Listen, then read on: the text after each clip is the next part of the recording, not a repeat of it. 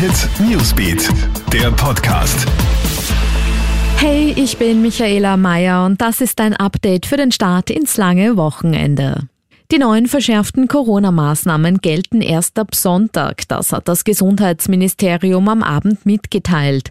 Ab dann sind etwa bei Veranstaltungen ohne zugewiesene Plätze in Innenräumen nur noch sechs Personen gestartet. Outdoor sind es zwölf. Es herrscht generelle Maskenpflicht. In der Gastronomie dürfen höchstens sechs Personen an einem Tisch sitzen. Zudem werden Gesichtsvisiere nach einer Übergangsfrist ab 7. November nicht mehr als adäquater Schutz anerkannt und verboten. Bei bei Veranstaltungen ist eine Verköstigung nur gestartet, wenn es sich um ein kulinarisches Event handelt. Verboten ist hingegen das Servieren von Speisen und Getränken auf Sportplätzen. Das betrifft auch VIP-Bereiche bei Sportveranstaltungen.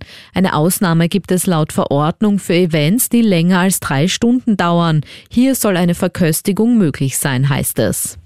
Auf der heimischen Corona-Ampel werden weitere 21 Bezirke auf die höchste Warnstufe Rot gestellt, zusätzlich zu den vier Bezirken der Vorwoche. Neu rot sind etwa Neusiedl am See im Burgenland, Mödling in Niederösterreich, Salzburg Umgebung oder auch Schwarz in Tirol. Damit haben nun alle Bundesländer außer Wien und Kärnten rote Regionen.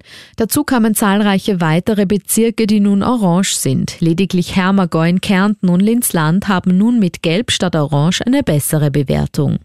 Und was für ein aufregender Abend für unsere heimischen Fußballclubs in der Europa League. Der WRC hat sich am ersten Spieltag in Klagenfurt ein 1 zu 1 gegen ZSK Moskau erkämpft. Die Wolfsberger bleiben damit auch als einziges österreichisches Team unbesiegt.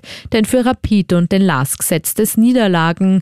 Die Hütteldorfer gehen am Abend daheim gegen Arsenal zwar noch in Führung, verlieren dann aber letztlich mit 1 zu 2. Und der Lask muss sich auswärts bei Tottenham 0 zu 3 geschlagen geben.